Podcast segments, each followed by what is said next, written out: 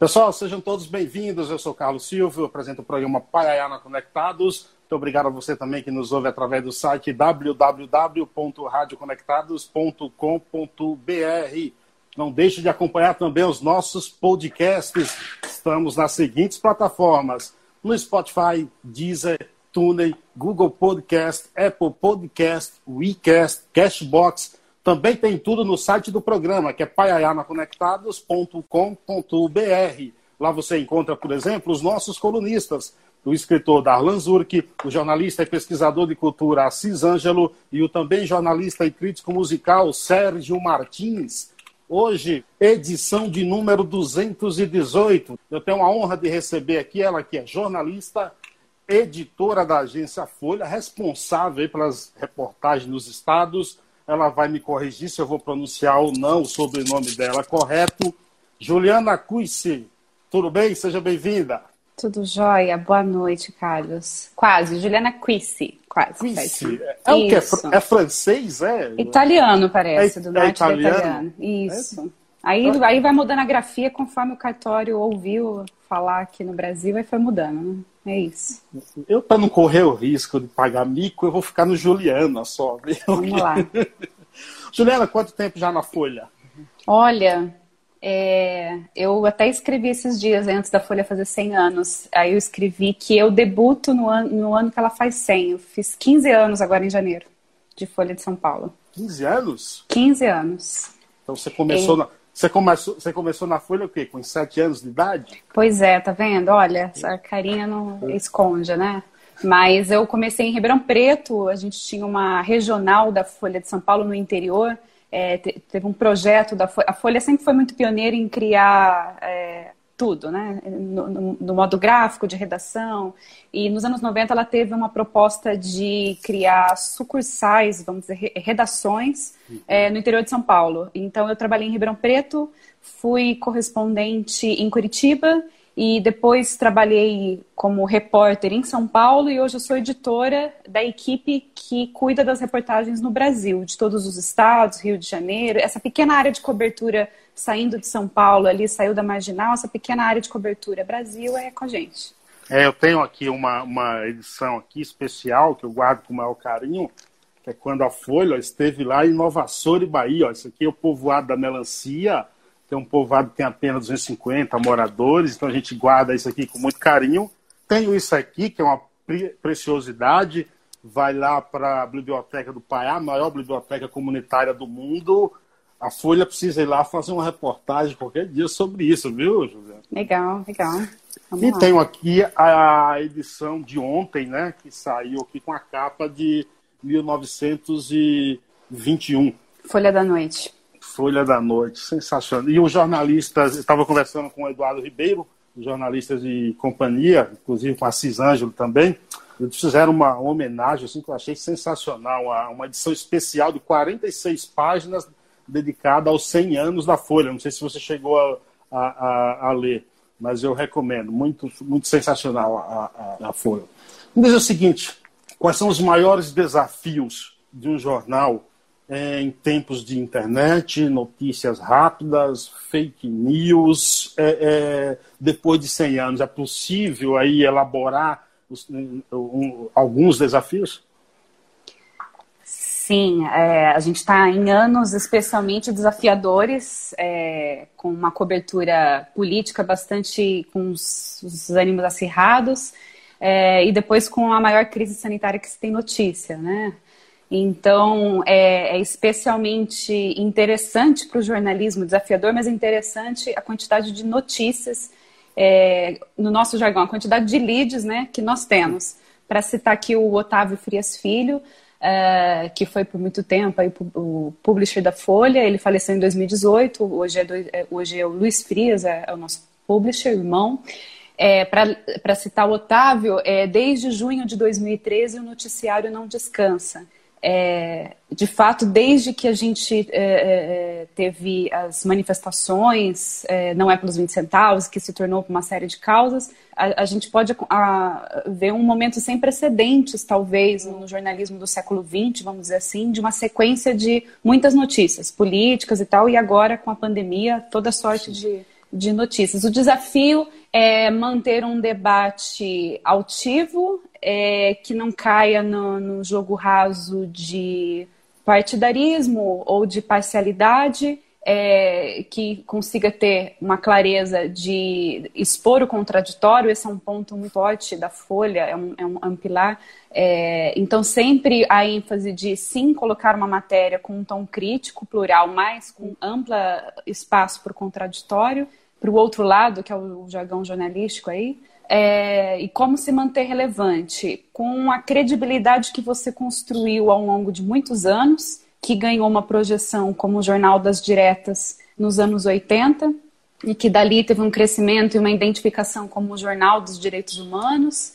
É, então, eu diria que a relevância é, é você, ten, você tentar se manter relevante, altivo, é, sim, com cuidados que hoje, com a pluralidade da internet, acaba por é, ter que. Enfim, são muitas vozes, as vozes se confundem, é uma, uma poluição de gente falando e sim, você sim. não sabe com quem que você vai ouvir. Agora sim, é você manter é, a clareza, o espaço para o contraditório e sempre o senso crítico. É... Você, você falou que desde 2013 o jornal não descansa. Zé Simão sempre hum. costuma dizer que no Brasil a gente pode morrer de qualquer coisa, menos de tédio. Né? De e... tédio é difícil difícil, entendeu? É, em 2006, né, quando a Folha, a Folha de São Paulo é, fez a denúncia lá sobre o mensalão, e aí tem um papel importante a Folha nesse caso aí, a, você considera que a partir daí a Folha teve um papel ainda mais relevante para a história política brasileira? A partir daí é um, é um dos marcos, né? Acho que o, o, principal que a Folha se coloca aí no mapa é realmente sendo o Jornal das Diretas, em 1984, é esse papel de relevância, é, é, a sua atuação firme na defesa da democracia, dos direitos humanos nos anos 90, é, a cobertura de, de, toda a primeira eleição, é, da redemocratização, é, e sim, nos anos 2000, a eleição aí do primeiro operário, né? então no fim de 98, e sim, um marco da, da cobertura sobre corrupção, é, e aí sim a reportagem histórica e entrevista Roberto Jefferson para a nossa colunista Renata Lopretti, então, na época, que é aí que se fala a palavra mensalão, essa marca que então ele, o jornal é, é, se distingue na cobertura, é, sim, e, culmina também com a Lava Jato, toda essa sequência. É uma das maiores que eu também pude participar como repórter, depois como editora.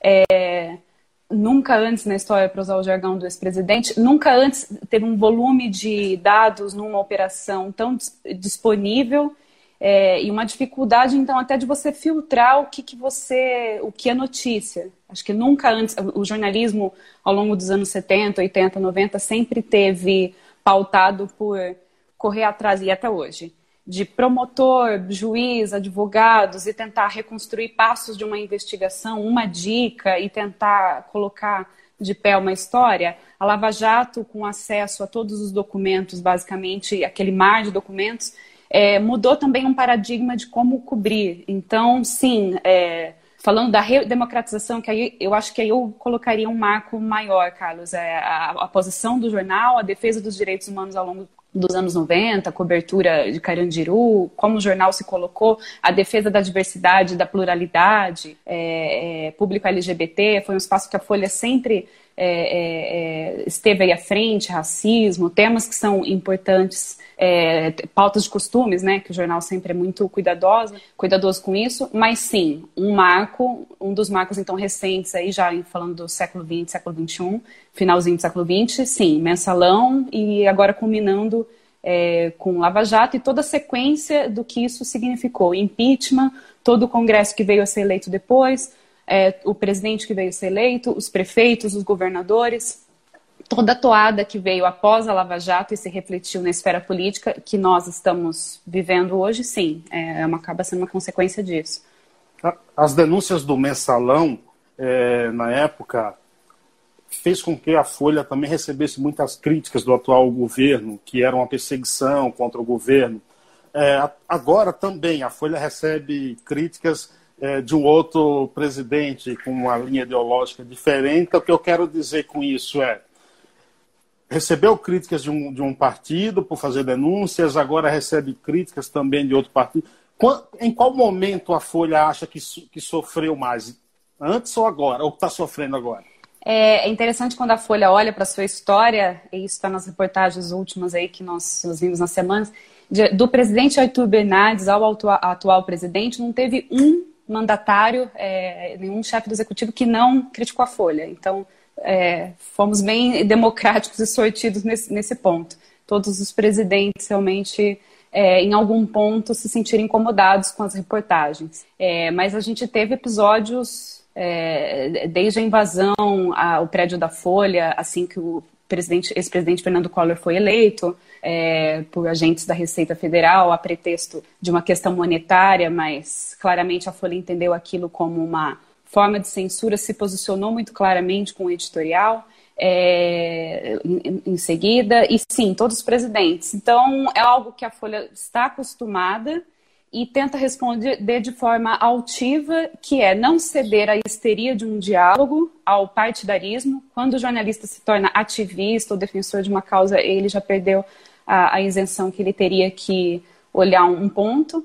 Então, ele tem que poder transitar é, com todas as suas fontes, quer a fonte esteja feliz ou triste com ele. É, a Folha, então, ela tenta fazer essa cobertura altiva, é, crítica, mas sempre com essa ênfase que parece uma bobagem para quem está ouvindo a gente, mas é, a, é, é uma cantilena que a gente ouve sempre o amplo espaço para o contraditório, que se dá os editores todos cobrando diariamente. Escuta, esse outro lado está pequeno, não veio, vou devolver o texto, a gente não vai publicar ainda porque está faltando ouvir advogado, defensoria, está é, tá muito pequeno o espaço para o outro lado, está parecendo que a gente está falando só com um, com outro. É, é, isso se reproduz no meu dia a dia desde que eu entrei. Então, pra, é, não, não é uma coisa teórica, pelo menos o que eu posso falar a partir da nossa experiência como repórter, como editora, participando das reuniões com todos os editores, secretários de redação. Agora, de certo modo, isso tem um, acredito eu, um lado positivo, porque o papel do jornalismo e do jornalista também é incomodar,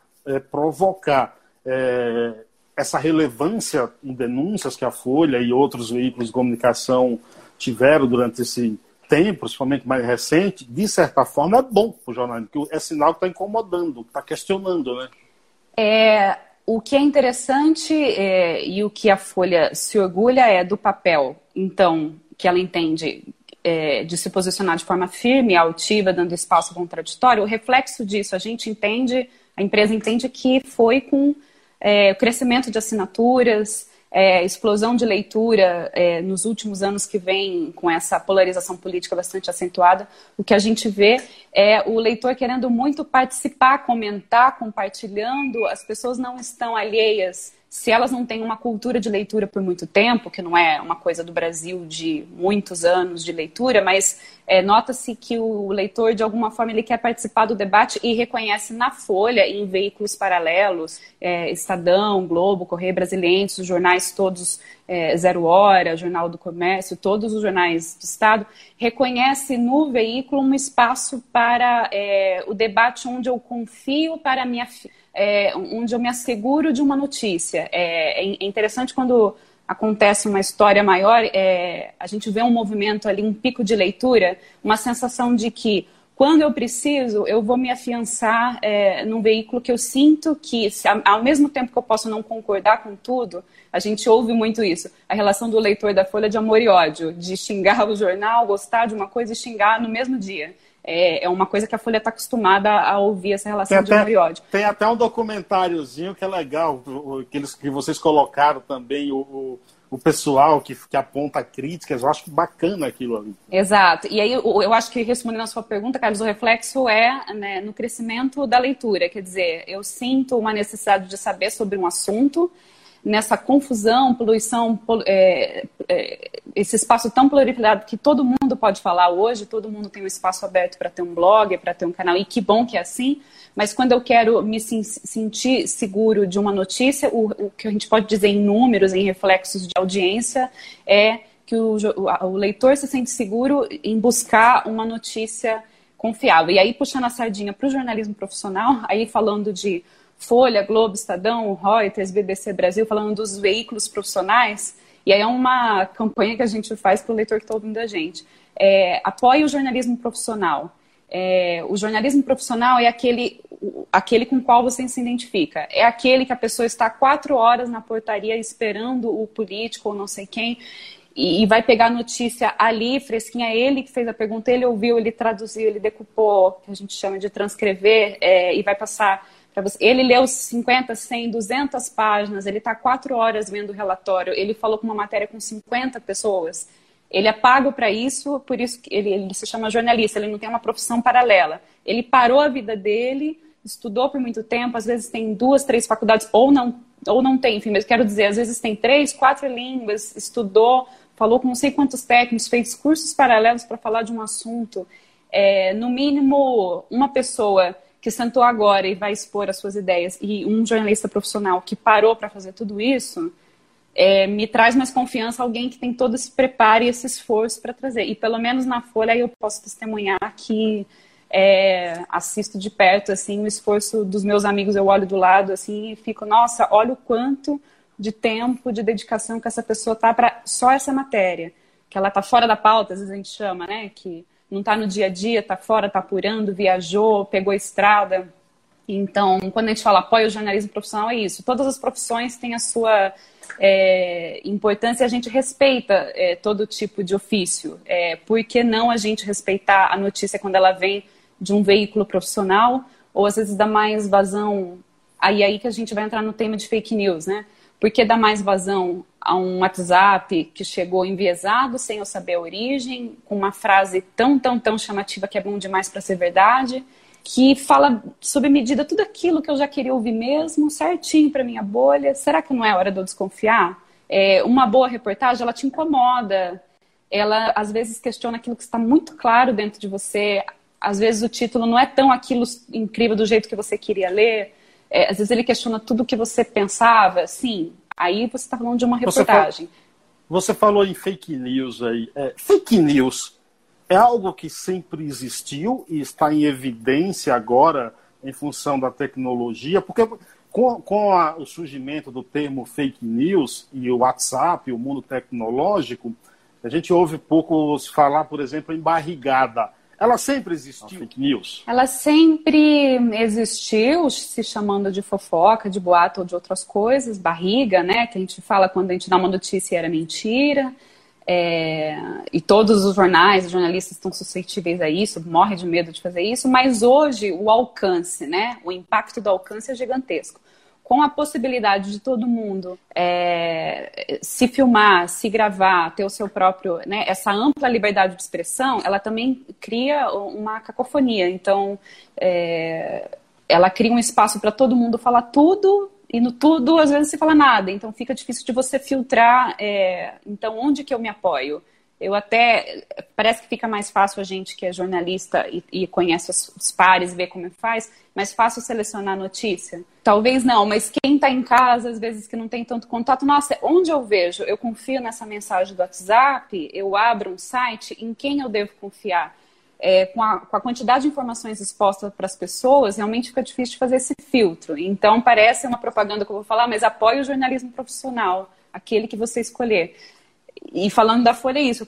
Os profissionais que eu conheço é que, que fazem a história dele, é, a história da empresa é de gente que fica lendo documentos e eu testemunho por muito tempo, que entrevista 100 pessoas se precisa para uma, uma, reportagem. É muito diferente o, o, resultado de um trabalho desse do que uma pessoa que sentou agora e vai soltar suas ideias e ser tratado isso como não só umas ideias de ficção, mas uma verdade absoluta. Então, tem essa, sobre fake news tem essa dificuldade de uma educação mesmo de um país, de todos os países, mas de um país de reconhecer o que é o básico, reconhecer o que é notícia, isso já do passado, né? Reconhecer o que é notícia, o que é fofoca, o que tá bom demais para ser verdade, o que se encaixa exatamente com aquilo que eu queria ouvir mesmo dentro da minha bolha. E aí, Carlos, às vezes tem umas ilusões também, a gente fica preso na nossa bolha como? A impressão que eu, das pessoas que eu sigo no meu Instagram ou que eu sigo no meu Facebook, nas redes sociais, tudo que eu leio, aquilo me parece a verdade, mas não é a verdade. Em geral, é, aquilo é o que está reverberando a minha bolha. O que todos os meus amigos que mais ou menos pensam como eu acham de um assunto, aquilo os algoritmos das redes sociais automaticamente entendem que tem que te expor mais. E outros tipos de notícia que te incomoda, que você não concorda, naturalmente não são expostos. A sensação nossa no dia a dia e na correria é que essas são as verdades, essa verdade. A Folha, em 2019, já se preparando para o centenário, ela é, reeditou os seus princípios editoriais. É, e um dos pontos é, que ela coloca isso, da Folha, da coisa de ser praça e condomínio, de ser um espaço amplo de debate de ideias, em que só aquilo do seu grupinho é, a gente tem que tentar sair da bolha. Uma, uma obsessão da Folha é, já antes de falar de bolha e fake news, é ser plural que é tentar ter o maior sorte de jornalistas possíveis, de colunistas dos assuntos mais inacreditáveis que você nunca ouviu falar e você como leitor é, às vezes nem é da sua área e você fica curioso e, vê, né? Eu brincava assim, eu, não, eu como carne e, e, lia o blog vegano, não andava de bicicleta e lia o blog de bike. É, a gente fica curioso por assuntos diferentes quando são apresentados a nós. O leitor acaba se interessando por assuntos até que você não concorda muito. É, sim, sim. E esse esforço de sair da bolha até para o jornalista, daquilo que é óbvio, das suas mesmas fontes, do seu mesmo grupinho, a Folha incentiva muito sobre pluralidade, que é uma marca do jornal, desde, principalmente desde os anos 80, é, quando Otávio colocou os princípios editoriais, o manual de redação. É, o que ficou muito colocado é que essa pluralidade tem que ser uma obsessão, inclusive no, quando eu vou começar a fazer uma matéria. Estou sempre ouvindo as mesmas fontes, dos mesmos estados, é, gênero, raça, cor. Eu estou considerando tudo isso no resultado final da minha matéria. Está muito cristalino e confortável para mim? Já tenho que me questionar. É, até na produção de uma matéria isso tem que ficar claro. Quanto você está claro. aumentando de, do seu leque de de fontes. Uma, é, a Renata Lopretti falava uma fonte por dia. Faça uma fonte por dia. Uma das, das dicas. O quanto você amplia o, o número de pessoas que você fala.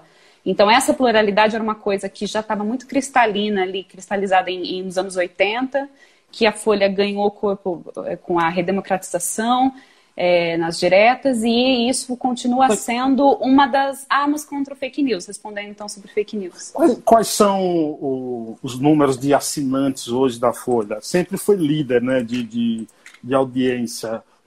Como tem caído? Tem mudado alguma coisa? Ao contrário, o jornal, agora eu me perdi com os números aqui que eu tinha notado, mas uh, o jornal ele atingiu até em abril de 2020, no auge da pandemia, sou o maior número de visitantes únicos do site é, e continua sendo o maior jornal do país. É, inclusive, era, era o nosso mote até a gente começar a campanha, um jornal a serviço da democracia. Continua sendo o maior jornal do país em termos de edição impressa e somando a edição impressa e, e a online.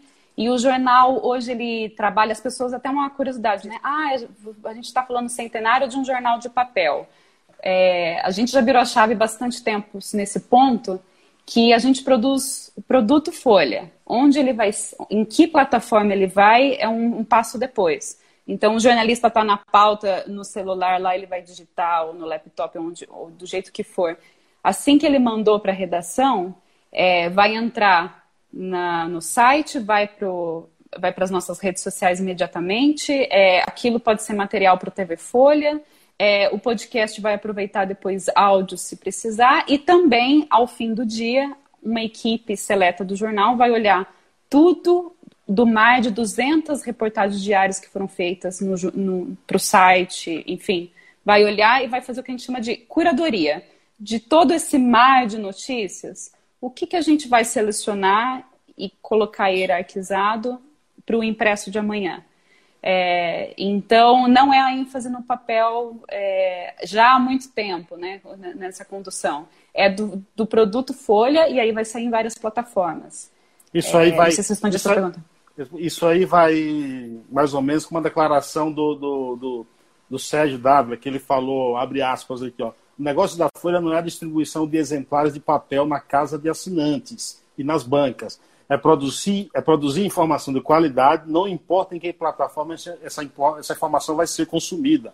Fecha aspas. E aí eu acrescento, é, com o fato de todo mundo estar hoje com o celular na palma da mão, mesmo que o número de vendas do, do jornal impresso tenha diminuído, não sei se diminuiu, é, também ganha pelo outro lado, porque as pessoas lá nos confins do mundo podem ter acesso através do digital?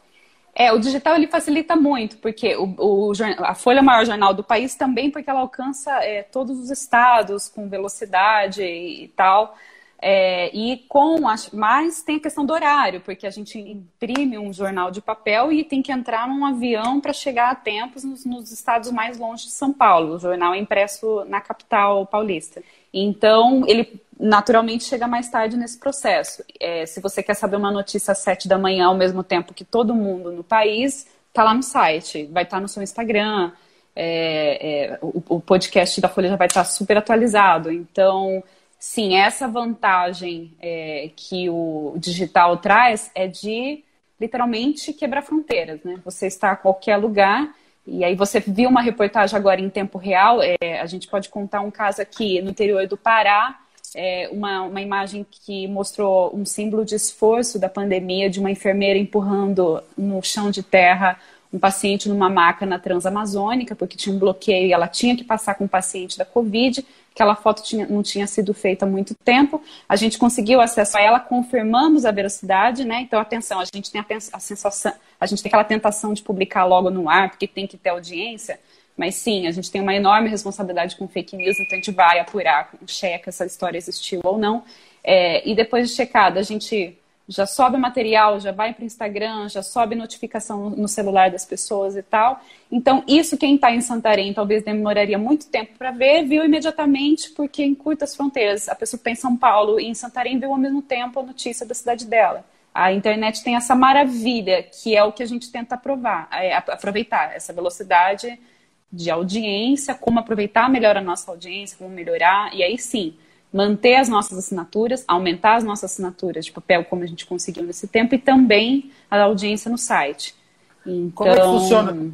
Você que é chefe de, de, de, de editoria aí, como é que, para quem está ouvindo ou vai ouvir depois no podcast, é, como é que funciona a publicação de uma reportagem? Vamos lá, o repórter sai com a pauta, faz a reportagem, qual é a, a linha que ele tem que seguir, que aquela reportagem vai seguir até ela sair no jornal? Legal, essa curiosidade acho que de todo mundo que não é do mundo do jornalismo, né?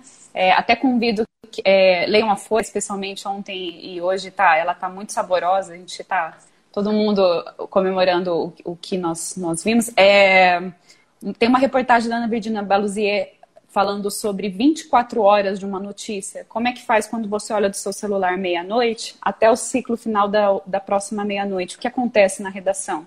E aí, então, tentando pegar carona um pouco disso e de um vídeo muito legal também que tem na Folha aí, quando a gente fez 95 anos, a gente contou 24 horas de um dia, filmou, tem um TV Folha sobre isso.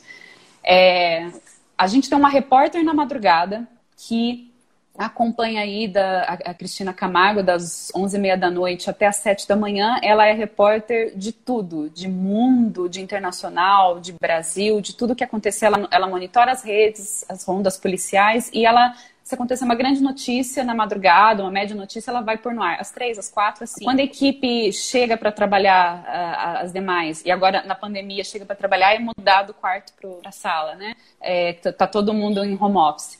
É, então, às sete, a gente vai aumentar aquela notícia porque chegou mais informações, os repórteres daquela editoria, política, economia, é, cultura, vai, a gente chama de aumentar o texto, que é a gente vai ouvir mais gente, ver se tem mais desdobramentos e vai deixar é, o material no ar.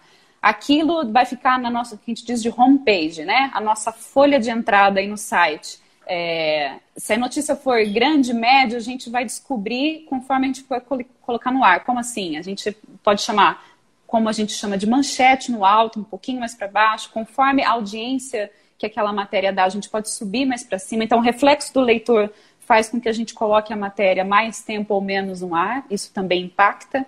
Então, é uma, em tempo real, a gente vê o que o leitor achou da notícia.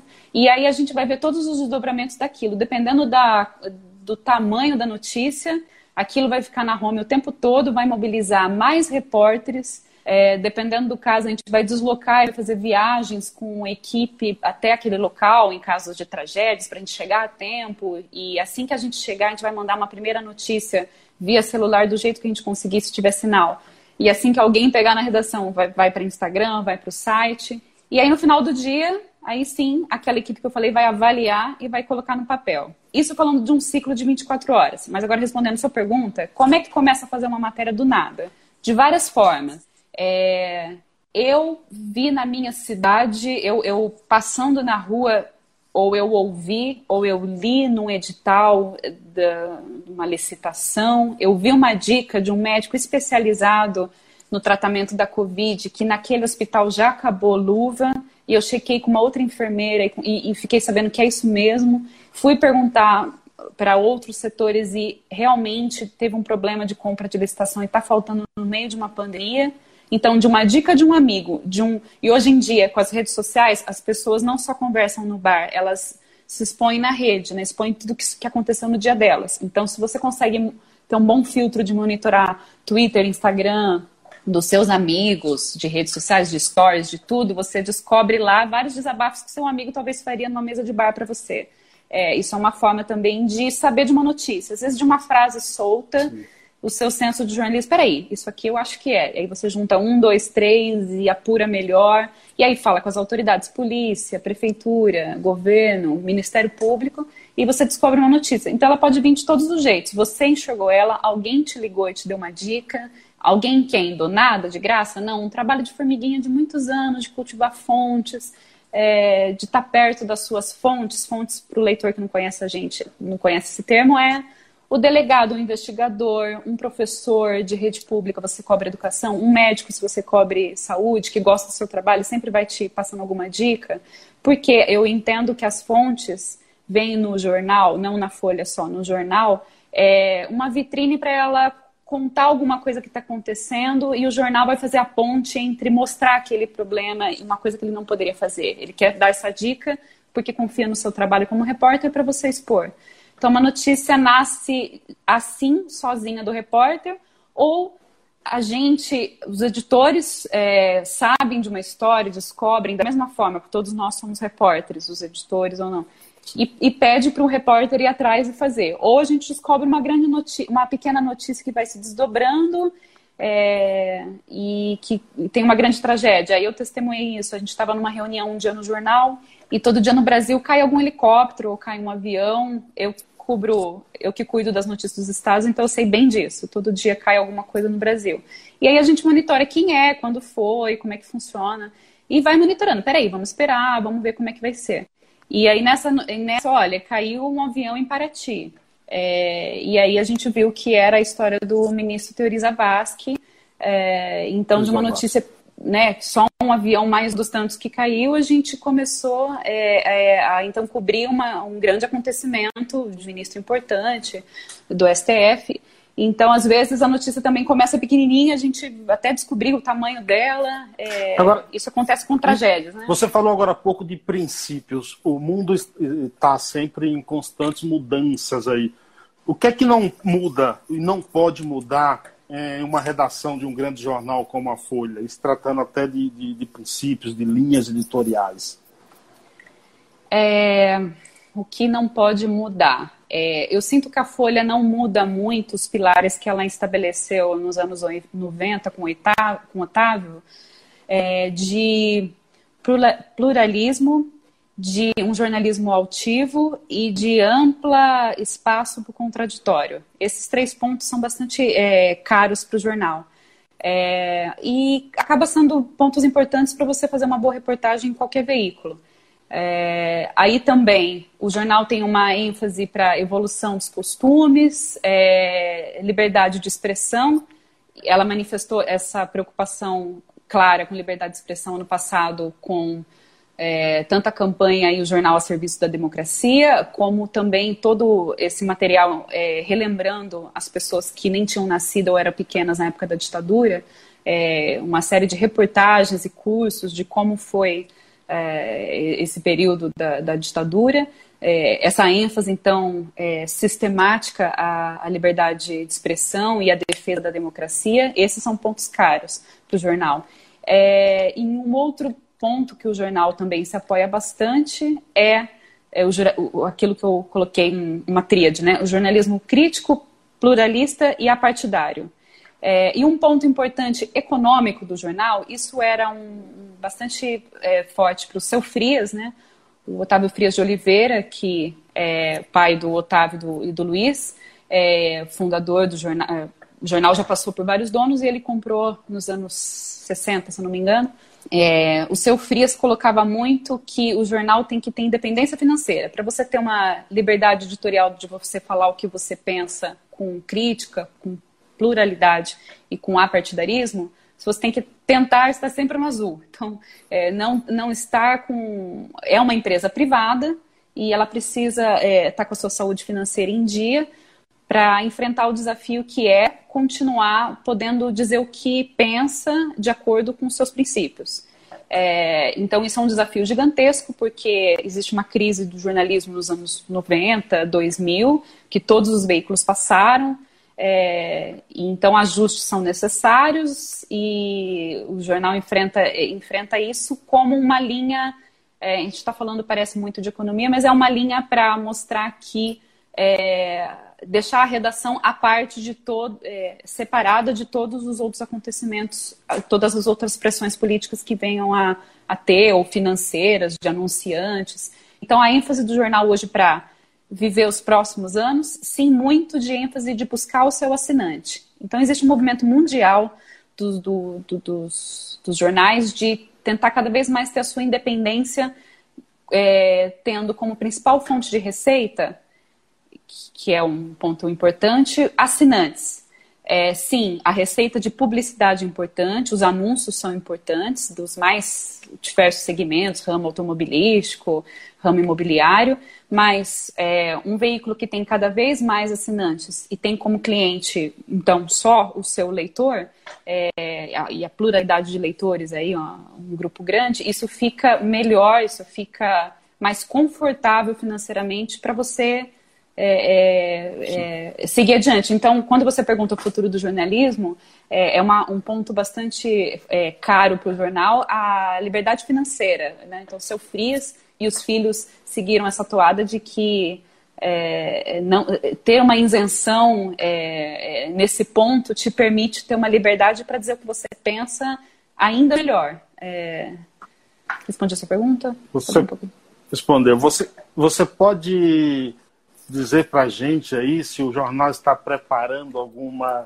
novidade para a gente aí após esse centenário? Vem algum... Ah, tem novidade. Uma, tem uma coisa que, que, que a, a, Folha fazia muito, eu tenho até uma coleção aqui, que é os grandes clássicos da literatura, é, preços acessíveis. Tem alguma novidade aí? Algo que ninguém saiba ainda que pode vir aí no próximo, nos próximos dias? Surpresa.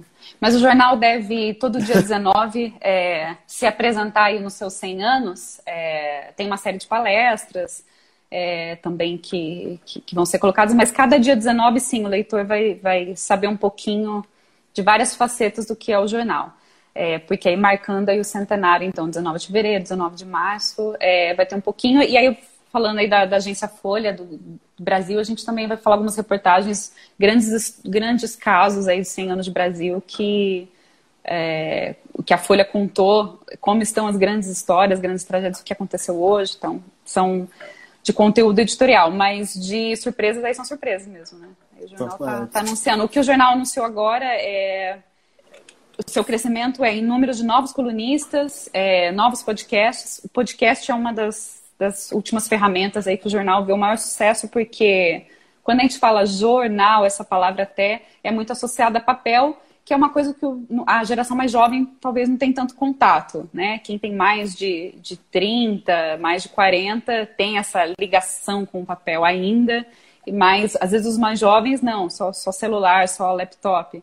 É, o podcast é um sucesso na, na, na nessa adesão, é, a gente sente que as pessoas de 18, 20 anos, estudantes, é, realmente ouvem quando estão indo trabalhar, enfim, fazendo academia, sim, sim. são os retornos que a gente ouve. Então, é, é um jornal que se atualiza sempre é, nesse ponto, de estar em todas as plataformas que estão surgindo aí, Twitter, Instagram, e o que, que mais vier, Reels, e Web Stories, e, e onde mais as pessoas Puxando estão se comunicando. Puxando a sardinha agora para o meu lado, a pergunta mais difícil agora que eu vou te fazer. É... Quando é que você vai pedir para fazer uma reportagem lá no, na biblioteca do Paiá para colocar na Folha. É pois você estava me contando a maior é, é, é, biblioteca é, comunitária, né? É, o Paiá é um povoado, município de Nova Soure, que fica localizado a, 200, é, a 225 quilômetros de Salvador, tem apenas 600 moradores na alta temporada, né? Uhum. E a biblioteca hoje, que é considerada a maior biblioteca comunitária do mundo, tem 130 mil livros. Uau! Você precisa registrar Mas... isso na folha agora, viu, viu Juliana? É, já me deu o lead aí que a gente fala, né? 130 é... mil. 130 que mil. bacana. Faz, faz, a, faz a conta aí, 130 mil livros por 600 moradores. Ah lá, ah lá os, os de humanos não sabem fazer conta, lá, os jornalistas. 130 mil. Não, é muito, né? Realmente. Que incrível. A maior, é a maior biblioteca comunitária do mundo é. Já recebeu esse título do, do mundo. E começou, e começou de doações de. O criador da biblioteca, o professor Geraldo Prado, ele é do Paiá, ele veio para São Paulo na década de 60, na época que veio de Pau de Arara, aquelas viagens que duravam 12 dias. Começou a trabalhar como porteiro, auxiliar de limpeza, o dinheiro que era para comprar lanche comprava livro, entrou na USP, formou História, foi para o Rio, se tornou professor de História na Universidade Federal do Rio de Janeiro, ah, chegou o ponto que ele tinha dentro da casa dele 20 mil livros. Aí a mulher falou: você escolhe, ou eu ou os livros. Aí ele escolheu os livros, separou da mulher. Entendeu? E com esses livros, ele iniciou a biblioteca lá. Depois começou a receber doações, né? E a professora Valnice Nogueira até deu o título de O Tesouro do Sertão logo depois. E hoje tá, ganhou uma certa notoriedade quando, em 2005, o Jornal Nacional foi lá e fez uma reportagem. Na época tinha 45 mil livros. Agora a Folha precisa ir lá, viu, Júlia? Para aumentar aí desses 130 mil, realmente. Né? Bacana, legal. Vamos fazer, vamos conversar. Não, notícia de Brasil, bom, aí, aí eu vou puxar muito sardinha pra gente aqui, porque chama Folha de São Paulo e uma preocupação nossa da pluralidade, pelo menos da equipe da agência, então vou falar um pouco da gente, é tentar colocar muito Brasil no, no jornal colocar, né, sair só do, do eixo de notícias paulistano apenas, né, Avenida Paulista. É, então, um esforço diário, assim, e por mais que as dificuldades financeiras ao longo da história que, que acomete todo o jornalismo é, se, se, imponha, mas a gente tem uma estrutura de correspondentes é, entre as maiores do, entre os veículos de comunicação, e aí a gente mantém é, repórteres em capitais e tenta fazer um trabalho realmente de contar esse Brasil, que é uma coisa difícil, com desafios inacreditáveis, como vamos cobrir uma pandemia e contar ao mesmo tempo como é que está a pandemia no Brasil. É, com toda clareza, tentar ser próximo, não tentar é, cair em clichês, não tentar cair em reducionismos, é, contar a história real, não o achismo, é um gigante desafio, porque não tem braços para o tamanho do Brasil, óbvio, né? Então você Sim. tem que se desdobrar em mais, se virar mais do que nos 30. É, então é um esforço muito desafiador e apaixonante é, tentar colocar Brasil na Folha de São claro. Paulo, que é um jornal ao serviço do Brasil, né? Que é um dos jornais que mais dá espaço realmente para o noticiário nacional. Isso eu posso dizer. Fernando Lopes está lá em Nova Soura, Bahia. Ele diz o seguinte: Silvio, boa noite, desejo sucesso a esta mulher belíssima, mas pergunta a ela qual é o compromisso do jornalismo hoje, verdade ou impacto, e onde está o compromisso da notícia? Verdade e impacto, acho que ele pode falar também de audiência, né? É, então a gente tem uma cobrança constante de ser ágil, porque de fato é, aquele que publica primeiro é, tem impacto de audiência hoje nesse mundo de, de internet, de ser primeiro indexado, ser chamado primeiro em, em, em buscadores de, de, notícias aí, dos principais, tem, tem impacto, isso tem resultado é, de receita para qualquer site. Quem publica primeiro, quem publica bem, os cliques, mais lidos, é, menos lidos. É, mas esse é o compromisso de um jornal que chega aos 100 anos. é não a qualquer custo. Então, sim, busca audiência, mas qual é o filtro? É um jornalismo muito mundo cão, com notícias muito degradantes, que títulos apenas chamativos, clique aqui, aquele caça-leitor que a pessoa clica, chega a notícia e fala, nossa, não entendi nada, não tem nada a ver. É, é proibido esse tipo de, de pauta. É, então, sim, é um exercício diário, eu sinto isso no meu trabalho, de o que é chamativo e apelativo, mas é notícia, é do interesse público, vai gerar um debate, é importante. Por exemplo, aí eu citaria esse último exemplo que eu dei da enfermeira, é um símbolo de um esforço de uma profissional no meio da pandemia de precisar atravessar uma estrada de terra por um problema pontual, ou seja, a cara do Brasil. É, esse tipo de coisa é interessante, não é apelativo, apuramos, apuramos com rapidez. Então, subimos notícias, publicamos no site. É, então, não é a qualquer custo, não é em nome de um título que não existe, não é depois de ter, se a gente checou, não é. é a, a, gente já chega a situações assim, ah, fulano falou, mas peraí, falou para falou o outro. Você tem o áudio, você ouviu, então a gente não pode reproduzir. Você vai atrás do áudio, você liga para ele ver de novo nossa, então a gente vai demorar e a matéria não vai subir no site. Não tem problema. A gente só sobe o que existe.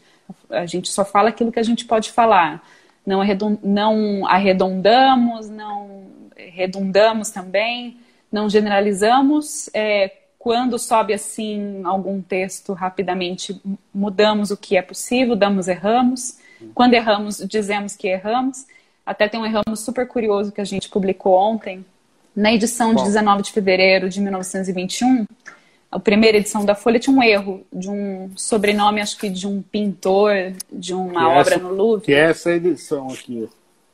E aí o nosso repórter especial Ivan Finotti identificou o erro e falou: vamos fazer um erramos 100 anos depois?